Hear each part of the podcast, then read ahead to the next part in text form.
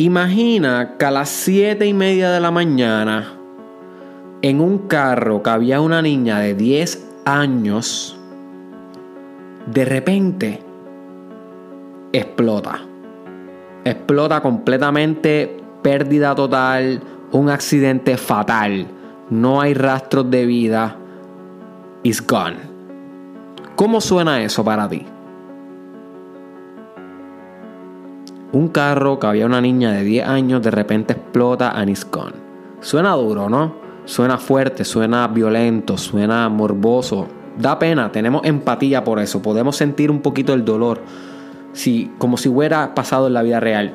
Ok, bien. Ahora quiero que te imagines que ese carro explotó porque la niña de 10 años tenía una bomba en el bulto. Hmm, interesante. Ahora como que se siente un poco diferente la historia. Ahora la historia tal vez no es tan triste como al principio la escuchaste, pero es un poquito más misteriosa. Eh, da curiosidad ahora la historia. ¿Cómo, ¿Cómo que una bomba? Tú sabes, ¿por qué una niña tuviera una bomba? ¿Se la pusieron ahí? ¿Acaso era una terrorista? Whatever. Ahora imagina que en este mismo caso, la niña que murió en la explosión del carro llevaba una, bomba en el bulto porque planificaba explotar esa bomba dentro del salón de clase.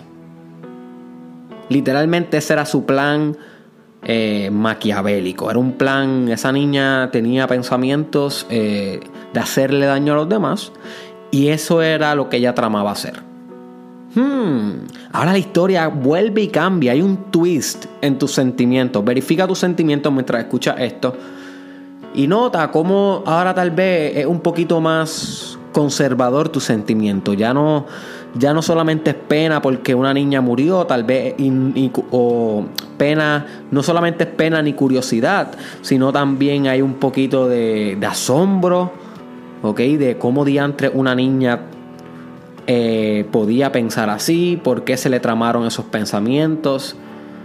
Tal vez te da un poco de alivio pensar contra, mira, se perdió una vida, pero si la bomba no hubiese explotado sin querer de camino a la escuela, hubiésemos perdido 60 vidas inocentes.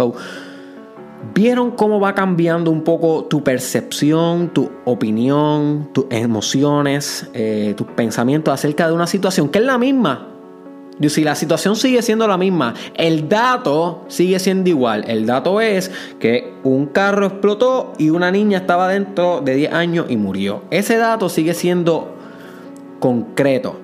Ahora bien, como lo estamos mirando de diferentes ángulos y cada ángulo tiene una diferente información, nota, my friend, cómo vas reinterpretando esto a medida que tienes diferentes tipos de información, diferentes lentes, por lo cual están mirando la situación.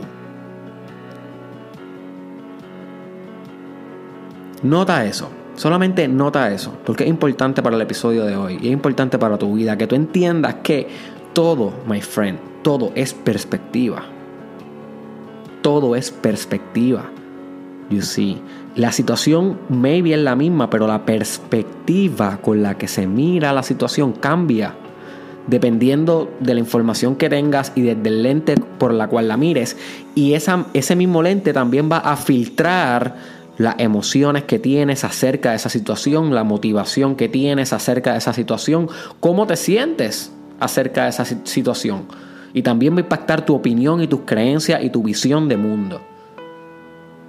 So, lamento que haya tomado un ejemplo tan brusco para ilustrar esto, pero quería impactarte un poco a nivel emocional para que nunca se te olvide que todo es perspectiva, my friend. Y ojalá, verdad, que esto nunca pase. Eh, ciertamente algo real. Hay niños que explotan gente a su alrededor en otros países. Aquí en Puerto Rico, gracias a Dios, no ha habido una noticia así, pero eso sucede, o sea, no es nada irreal. Pero quise hacerlo así un poquito rojo, un poquito morboso, para que nunca se te olvide, my friend. Aquí en el episodio 192 del Mastermind Podcast Challenge con tu host Derek Israel, ¿qué todo es perspectiva y todo depende del lente que miren las cosas. Ahora bien, ¿cómo te funciona esta información para tu vida, my friend? ¿Cómo te funciona esta información para tu vida? Well, te funciona igual que como ilustré en esta situación. Todo lo que tú estás atravesando en tu vida, tú lo estás mirando a través de un lente y ese lente es lo que te está haciendo sentir lo que tú sientes, interpretar lo que interpretas y todo eso. Ahora bien, si tú te comprometes a cambiar la perspectiva en cómo tú estás observando las circunstancias de tu vida, guess what? Vas a comenzar a sentirte diferente acerca de cada cosa de tu vida. Ahora bien, maybe no cambies la cosa, el dato sigue igual, pero el que interpreta el dato ya no es el mismo. You see? You see. Y cómo tú cambias la perspectiva siempre que tú te encuentres en una situación interpretando algo que te sucede. Bueno, entendiendo que dependiendo de la información que tengas va a incurrir en la perspectiva que tienes, definitivo. La información, por ejemplo, de la niña, luego de la niña que iba, luego de que la niña tenía la bomba y luego de que la bomba iba dirigida hacia una escuela. Hello, that is, tú sabes, eso es información crítica que cambia los grados de tu perspectiva. Hmm. You see? You see? So, cambiando la información que tú tienes acerca de las cosas, cambia la perspectiva. También cambiando la actitud, my friend. La actitud con la que tú observas las cosas cambia la perspectiva. No es lo mismo una persona que interpreta que haya perdido la final, por ejemplo, en un deporte, como el fin de su carrera. Esa es la actitud que tiene. Este es el fin de mi carrera, yo no valgo nada, perdí la final de este deporte, whatever. Versus otro que tenga una actitud de perdí la final de este año porque esta es mi prueba, esta es mi journey, esto es lo que yo tengo que pasar para el año que viene reconfigurarme y emerger en éxito. So, la perspectiva de ambos, las dos personas perdieron la misma final, maybe eran teammates, miembros del mismo equipo. Sin embargo, la perspectiva posterior al acto de los dos fue diferente dependiendo la actitud, you see, con la que sobrellevaron sus circunstancias y sus situaciones. So, la información cambia perspectiva, las creencias cambian perspectiva, la actitud que tengas ante la vida va a cambiar tu perspectiva. ¿Ok? El significado que tú le das a algo también va a cambiar tu perspectiva. You see? No hay nada mejor, my friend, que espiritualizar tu realidad. Es una de las tecnologías de desarrollo humano más importantes que yo he encontrado haciendo mi research y practicando. Y eso significa que cuando la vida a ti te dé duro y cuando te dé par de puños en la cara y escupas par de dientes por las bofetas de la vida, espiritualices esa circunstancia, le encuentres un significado espiritual, llegue a una conclusión transhumana, que trascienda lo humano, que trascienda lo biológico y lo causal, ¿ok? Lo, causal viene de la palabra de que tiene unas causas y un... Y obviamente cuando tú ves la vida causal, no la estás viendo espiritual porque causal es lineal y el espíritu es no lineal.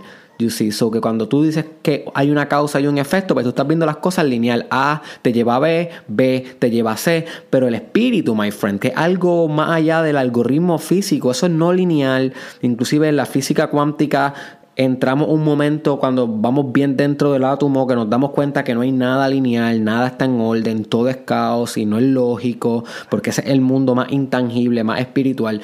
So, cuando tú espiritualizas las cosas como que maybe esto no me está pasando por esto ni nada, como que no le buscas causas, no le buscas eh, explicaciones concretas a las cosas, simplemente te dejas ir en el caos, simplemente espiritualizas esa circunstancia como una prueba que aunque tú no sepas la causa ni, ni la razón, tú confías en que puedes salir, tú confías en que tu fe se va a robustecer.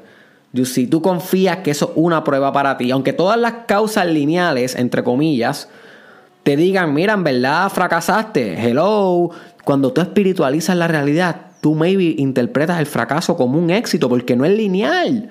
Puedes reinvertir las fórmulas. See? Y mucha gente diría que esto, esto, esto es vivir en una fantasía. Pero yo te diría que esto es vivir en espíritu. Dime un hombre espiritual o una mujer espiritual que no parezca que está en una fantasía.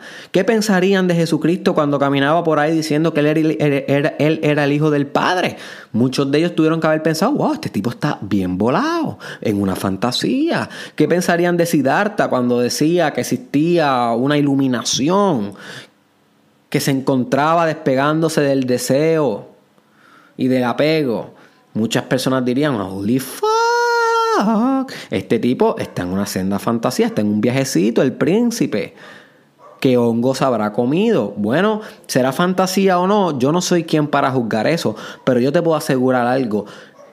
Esos dos hombres o cualquier otro hombre que haya espiritualizado su vida o mujer, porque hay mujeres también que espiritualizan su vida, eso, esas personas podían tener una resiliencia que las demás personas que buscan causa y efecto e interpretan todo lineal y una perspectiva limitada, jamás podrían soportar, porque no espiritualizan su realidad. Jesús era inquebrantable, por eso murió con latigazos y con coronas de espinas, porque solamente matándolo se le podía detener. You see? Porque había espiritualizado tanto su realidad. ¿Tú crees que si él no hubiese espiritualizado su realidad, él podía haber aguantado todos esos cantazos?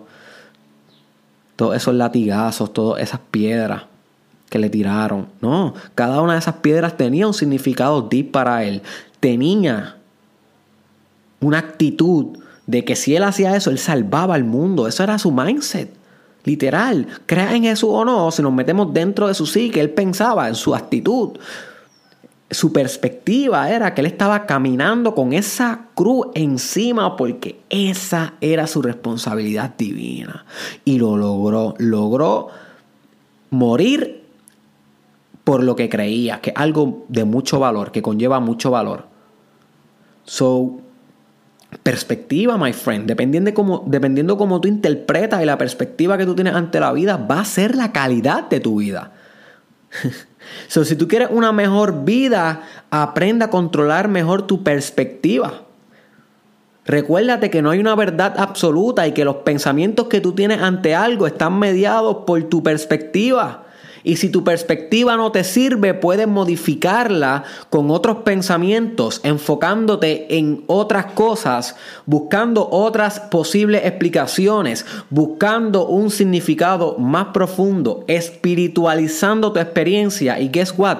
Va a emerger. No hay nada que te vaya a destruir. Te conviertes en inquebrantable. Porque tu perspectiva se vuelve elástica, se vuelve flexible, se vuelve agua, se vuelve moldeable, no una perspectiva rígida, rígida que no puede cambiar de opinión, que se vuelve dogmática, una perspectiva que no puede adaptarse ni evolucionar. So, todo es perspectiva, my friend. Busca los problemas que tú tienes en tu vida ahora mismo, en tu mente, búscalo Busca la relación de pareja que tú tienes, busca los problemas que tienes en económicos, con tu espiritualidad, con tu trabajo, con tu universidad. Mira cómo te sientes ante ellos. Siente esos sentimientos, esas emociones. Y ahora busca la manera de recalibrar la perspectiva. ¿Cómo puedes comenzar a ver esta situación desde otro lente, desde otro foco, enfocarla desde, desde otro filtro? Busca bien adentro de tu vida cómo puedes comenzar a mejorar tus perspectivas, my friend. Y en correlación a eso va a mejorar tu vida, va a mejorar cómo tratas a los demás, va a mejorar tu capacidad de aguantar la frustración, va a mejorar tu creatividad, va a mejorar tus relaciones sociales, va a mejorar tu autoestima. Y si recalibra tu perspectiva, no te quedes fijado en el mismo lente always Comprende que tu mente es cambiante, comprende que tu espíritu es modificable, puedes modificar tu percepción. Todo es perspectiva, no hay una verdad absoluta y la única verdad absoluta que hay es que no hay verdad absoluta. ¿Ok? La única verdad absoluta que existe es que no hay verdad absoluta. ¿Ok? Y lo único que no es relativo es que todo es relativo. y sí se lleva a la contraria porque la estructura de la realidad es opuesta. Pero el opuesto se complementa, o sea, no hay un opuesto realmente. El principio y el fin es lo mismo. Pero eso es otro tema. Para otro día. Es un tema metafísico que ya lo he explicado por encima en otros episodios. En este solamente tienes un reto, my friend. Recalibrar tu perspectiva de ahora en adelante para siempre. Acuérdate del caso de la niña. Y lo hice con esa intención de que nunca se te olvide. Quería buscar algo que nos doliera a todos porque todos somos empáticos con los niños y con la muerte. Son dos cosas que nos dan duro a todos. Seas quien sea, este ejemplo se te va a quedar. Recuérdate de la niña y la bomba, la niña y la bomba, la niña y la bomba. Cada vez que te pasa algo en tu vida, ¿cómo lo estás interpretando? ¿Qué información le estás añadiendo a esa perspectiva? ¿Qué causas y qué significados, qué pensamientos y cómo puedes recalibrar buscando otros pensamientos, otras creencias, otro significado, información nueva, una nueva actitud, como aquel que interpretó que perdió la final porque el año que viene era su año, versus aquel que interpretó que no servía para nada porque la perdió. ¿Cómo puedes hacer tú eso todos los días con las circunstancias difíciles de tu vida? My friend, esa es la pregunta y ese es el reto de este challenge hoy. ¿Ok? Y espero que lo puedas lograr. Así que comparte este episodio con alguien que tú creas que le puede sacar provecho. Envíaselo, my friend. Te veo mañana en Derek Israel Experience en Ponce. Si no vas a ir mañana, recuérdate que el último y tu última oportunidad es, oh, en Guaynabo el 30 de junio, cae domingo. So, adquiere tu acceso en Ticketera PR. Y por último, te dejo con esta pregunta, my friend. ¿En qué ámbito en tu vida va a cambiar tu perspectiva? Dime una, coméntame una, no te vayas sin comentarme como siempre haces o la mayoría de las veces haces. Coméntame para que tu cuerpo se prepare y tu mente a cambiar esa perspectiva porque lo estás declarando escrito. ¿Ok? Coméntame ahora mismo en qué área de tu vida vas a cambiar tu perspectiva. Hasta la próxima.